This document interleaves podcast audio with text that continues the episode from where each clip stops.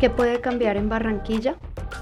Mutante y Bocaribe Radio conversaron con Wilson Castañeda, María Auxiliadora González y Xiomara Acevedo para encontrar respuesta. La conversación está dividida en cuatro partes y esta es la tercera.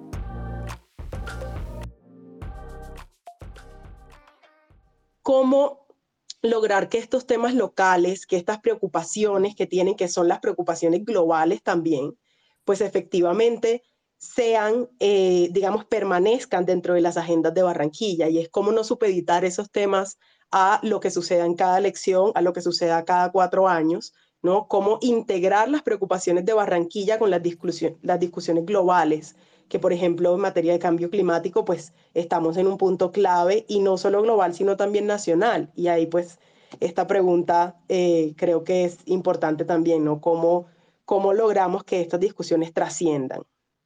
Sí, eh, bueno, yo creo que realmente en el caso climático y ambiental lo ha hecho sin ningún eh, gobierno o sin, digamos, estas elecciones de turno, porque pues si tú ves en la ciudad y en el departamento, estos temas hasta ahorita es que se están abordando, ¿sí?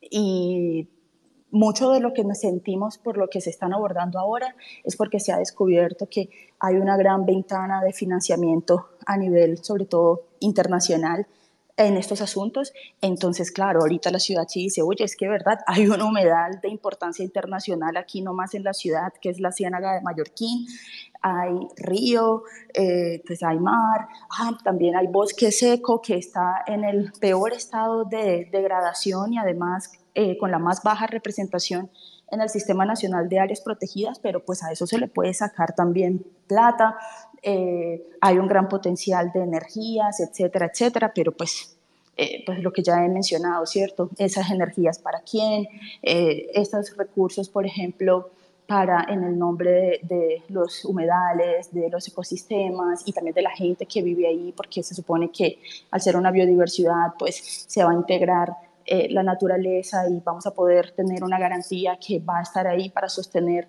la vida en la ciudad por esta y las futuras generaciones, etcétera, pero realmente cuando es que la solución es un malecón, ¿cierto?, sobre un humedal, pues no tiene eh, ningún sentido ni ninguna relevancia bajo ningún aspecto técnico. Y cuando además ha habido también antes, no solamente grupos de sociedad civil, comunidades, nosotras, nosotros ahí pidiendo, ¿cierto?, que, que por ejemplo la Ciénaga de Mallorquín sea declarada como área protegida, no bajo cualquier figura, sino bajo una figura fuerte que pueda, pues, empezar a movilizar acciones serias sobre eh, el estado de degradación de Mallorquín es tan grande que realmente no, pues como que no se logra dimensionar el cómo eh, incluso este proyecto del ecoparque mallorquín puede seguir afectando y, y, lo va a hacer seguramente más ese estado ecológico en el que la academia y también la ciencia ha dicho que se tiene que declarar área protegida y que se tiene que restringir los usos del humedal y no poner un malecón de madera y no poner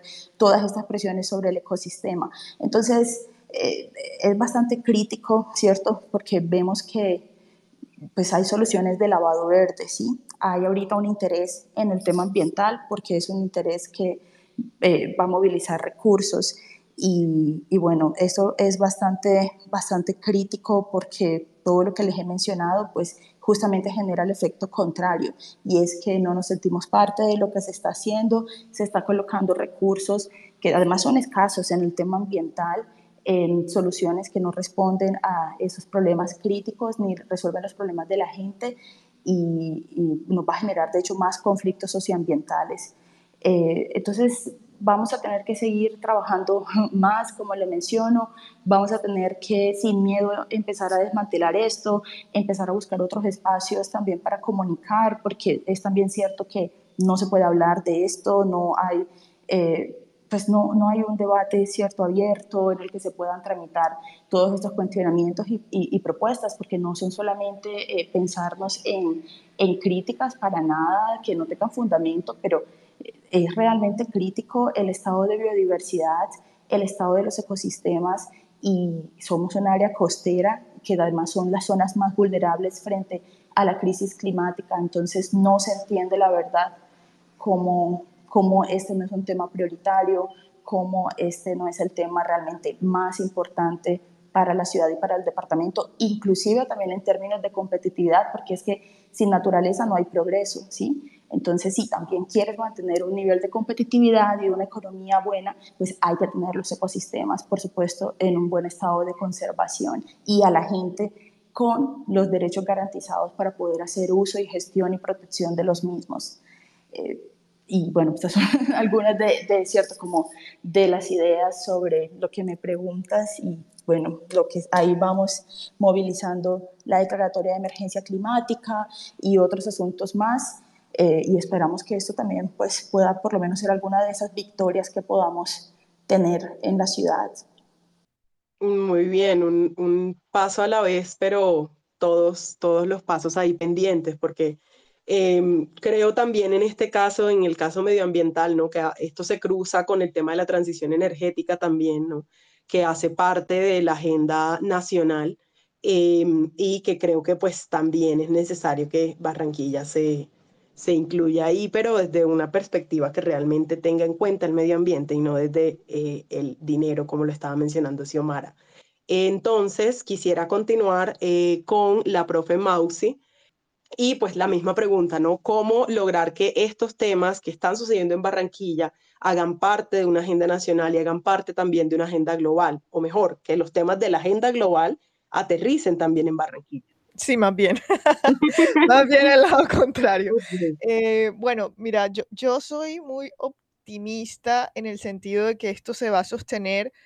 O sea, si se ha sostenido antes, hoy en día mucho más se va a sostener. O sea, estas discusiones eh, son latentes en, en las academias, eh, incluyo en la universidad de trabajo, porque debatimos sobre temas de género, sobre temas de cómo estamos las mujeres.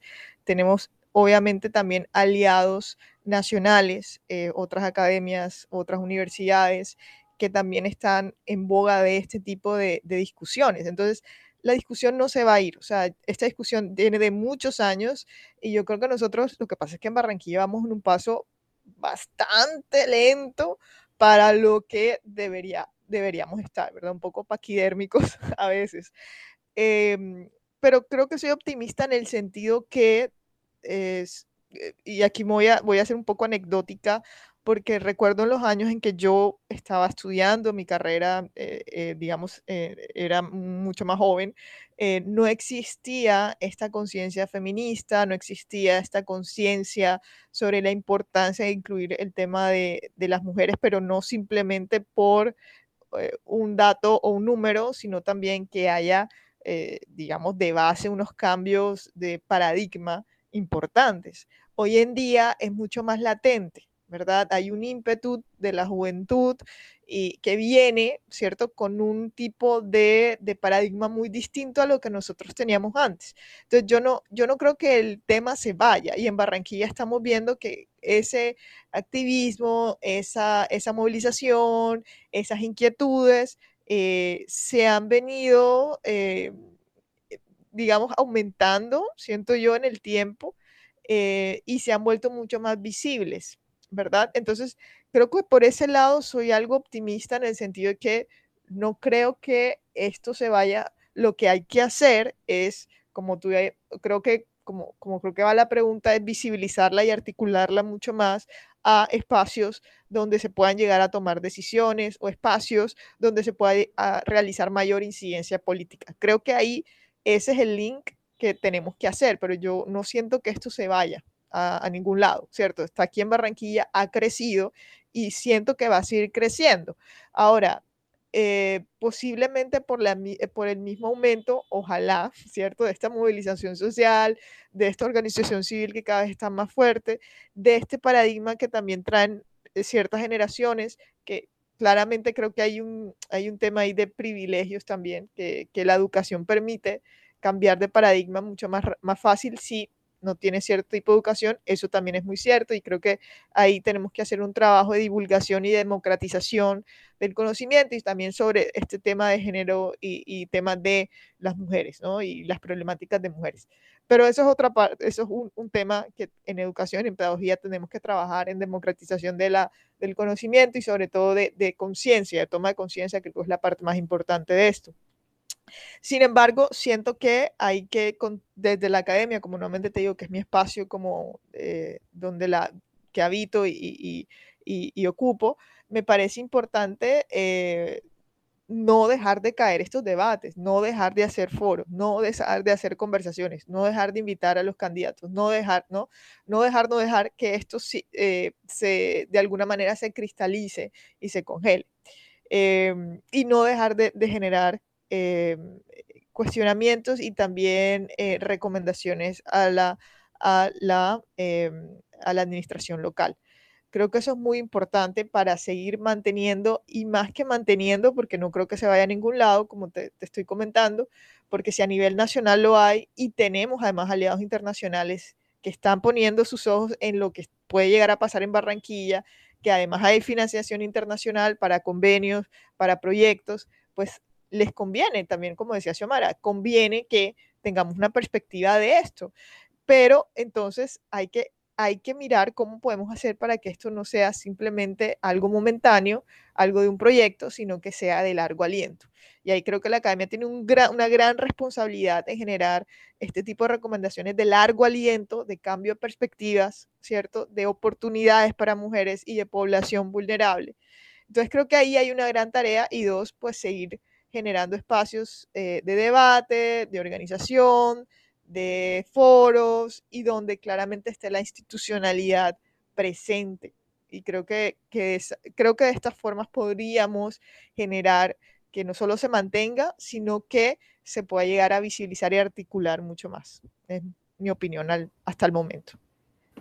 Gracias, María Auxiliadora. Sí, sin duda es todo un reto para la ciudadanía eh, insistir de manera constante y cada vez más articulada, ¿no? Para que estos temas, como decías, eh, sean, pues para que las personas también, no solo las que están en este momento pensando en ellos, sino muchas otras, tomen conciencia de la pertinencia de los temas y de la importancia de estar insistiendo a, quienes están en la toma de decisiones, de escuchar a esa ciudadanía. Eh, quisiera darte la palabra, Wilson, es la, con la misma pregunta de cómo lograr que estos temas no se supediten a quien aspira al cargo, sino que se vayan convirtiendo en temas de ciudad. Creo que ya hay alrededor de eso varias cosas dichas y sin duda ustedes tienen también una experiencia que para el caso más cercano, pues es como todo este esfuerzo que hacen ustedes de generar espacios de foro, de conversación, eh, más allá de la ciudad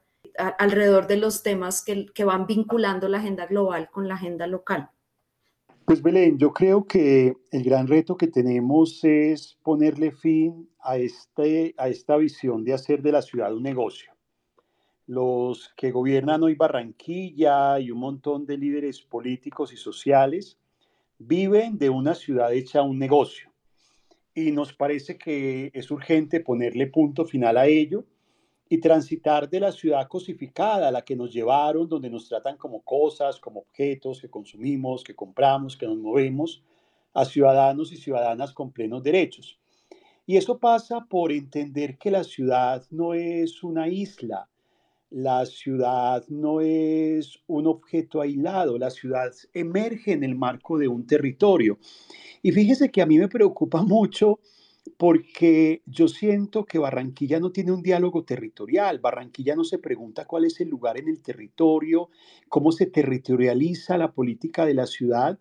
Uno encuentra mucho a Barranquilla haciendo alianzas de ciudades hermanas que a mí me parece un poco patético porque sacan ciudades del sur de los Estados Unidos o ciudades europeas donde se hacen convenios de ciudades hermanas y tú vas a leer en qué consiste el convenio y es que un par de empresas van a, poner filiales en Barranquilla no pensando en dar más empleo, sino porque hay abaratamiento de gastos y hay excepción de impuestos, pero finalmente no están pensando en transformar la vida de la ciudadanía y la gente.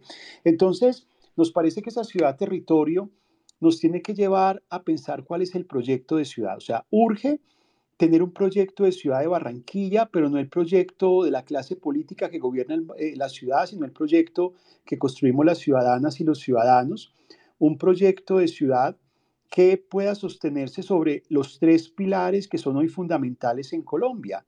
La construcción de la paz. En Barranquilla no se está hablando de paz, en Barranquilla no se habla de superar el conflicto armado, eso parece que ocurriese en otro país. La seguridad, en perspectiva de lo que Naciones Unidas ha dicho, de que estos modelos de seguridad coercitivos han fallado y que requerimos fortalecer la visión de la seguridad humana y en términos de bienestar, porque es una ciudad, y lo vemos con las cifras de, desempleo y de informalidad, que cree que el asunto está en, ofrecer servicios, pero no en garantizar bienestar. Y ante ese proyecto de ciudad, uno esperaría que en Barranquilla, con el liderazgo de las ciudadanas y los ciudadanos, efectivamente abrirse al mundo lo entendamos no como ser un parque temático, porque uno cuando escucha los discursos de, del gobierno distrital, eh, justo ayer salió un artículo en el Heraldo que, que indicaba que, que somos el gran pool del turismo en Colombia, porque hay mucho turismo, porque todo el mundo quiere ir a Barranquilla a hacer sus conferencias académicas. Eso es un poco un sofisma de distracción. Eh, pues sabemos que eso no es así. Barranquilla no es una ciudad desde donde se piense el mundo, donde se, ve, donde se den las grandes discusiones globales, porque precisamente es una ciudad que, que está de espaldas a la realidad del mundo y que cuando piensa en el mundo se piensa como un parque temático donde el mundo venga, pasee y se vaya y no pensar desde aquí el mundo. Y por ello me parece que esa agenda de proyecto de ciudad debe estar sostenida con diálogos sobre los objetivos de desarrollo sostenible, preguntas por la paridad en la ciudad, por la seguridad y el bienestar para las mujeres y los grupos históricamente excluidos y marginados, dando preponderancia a los indígenas, a las comunidades afrocolombianas, a la población LGBT, entender qué significa ser una ciudad que reconoce la diversidad, no simplemente reconocer la diversidad porque se apoya un festival en el marco del carnaval, sino porque es una ciudad que está convocando cotidianamente a, la vida de todos y todas las que se leen desde la diversidad. Y finalmente, como cada ciudad o, cada espacio, perdón, de la ciudad es un espacio que se puede habitar. Yo creo que el gran, el gran fracaso del liberalismo eh, en materia de, de, de la ciudad es cuando la ciudad pierde su vocación de ser un espacio de civilización, de encuentro, de disfrute, de, convivencia, de integración, y se envuelve en un espacio de sobrevivencia. Y uno a veces piensa que los altos costos de vivir en Barranquilla, la, ausencia de oferta cultural, la ausencia de debates académicos de altura, dados con la gente, en la cotidianidad de la gente, eh, finalmente hacen que la ciudad no cumpla esa misión primaria por la que fue creada, que es un espacio de encontrarnos para debatir, para construir y para vivir. Y yo finalizaría eh, mi intervención a esta pregunta eh, un poco también hablando desde, desde, lo que hacemos en Caribe Afirmativo cuando proponemos la agenda LGBT en la ciudad. Y es que precisamente em, uno de los retos que hemos tenido y nos ha costado montones es precisamente cómo la ciudad lee en la apuesta por la diversidad su mayor reto para consolidar su vocación articuladora a nivel internacional. Yo quiero contarles una anécdota para que entiendan lo que quiero decir. Y es que el, año pasado, el año antepasado, dos años atrás, en la Feria del Turismo de España, eh, había un stand de Barranquilla. Y el stand de Barranquilla tenía un ofrecimiento eh, eh, promocionando la ciudad como un, destino gay friendly. Y lo decían gay friendly porque decían que Barranquilla era muy incluyente para las personas LGBTIQ, porque tenía un carnaval LGBT.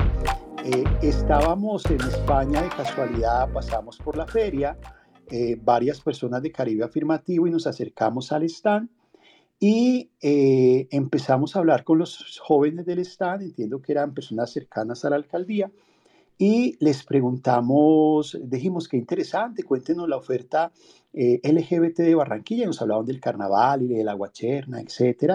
Y le preguntamos, oye, ¿y, Barranquilla es una ciudad segura para las personas LGBT? Y nos dijeron, sí, sí, claro.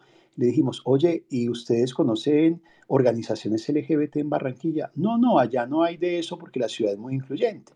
Y estaba hablando con una organización LGBT de Barranquilla que además no conocía. Entonces, esta anécdota es para contarles de que finalmente decíamos, eh, la ciudad se está vendiendo en la feria más importante de, de turismo de Iberoamérica como una gran ciudad para las personas LGBTIQ, pero aquí en nuestra ciudad nunca genera un espacio de escucha, articulación y conversación con el movimiento LGBTIQ.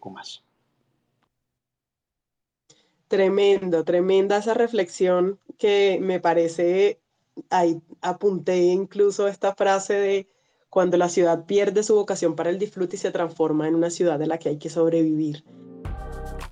Esta es la tercera de cuatro reflexiones.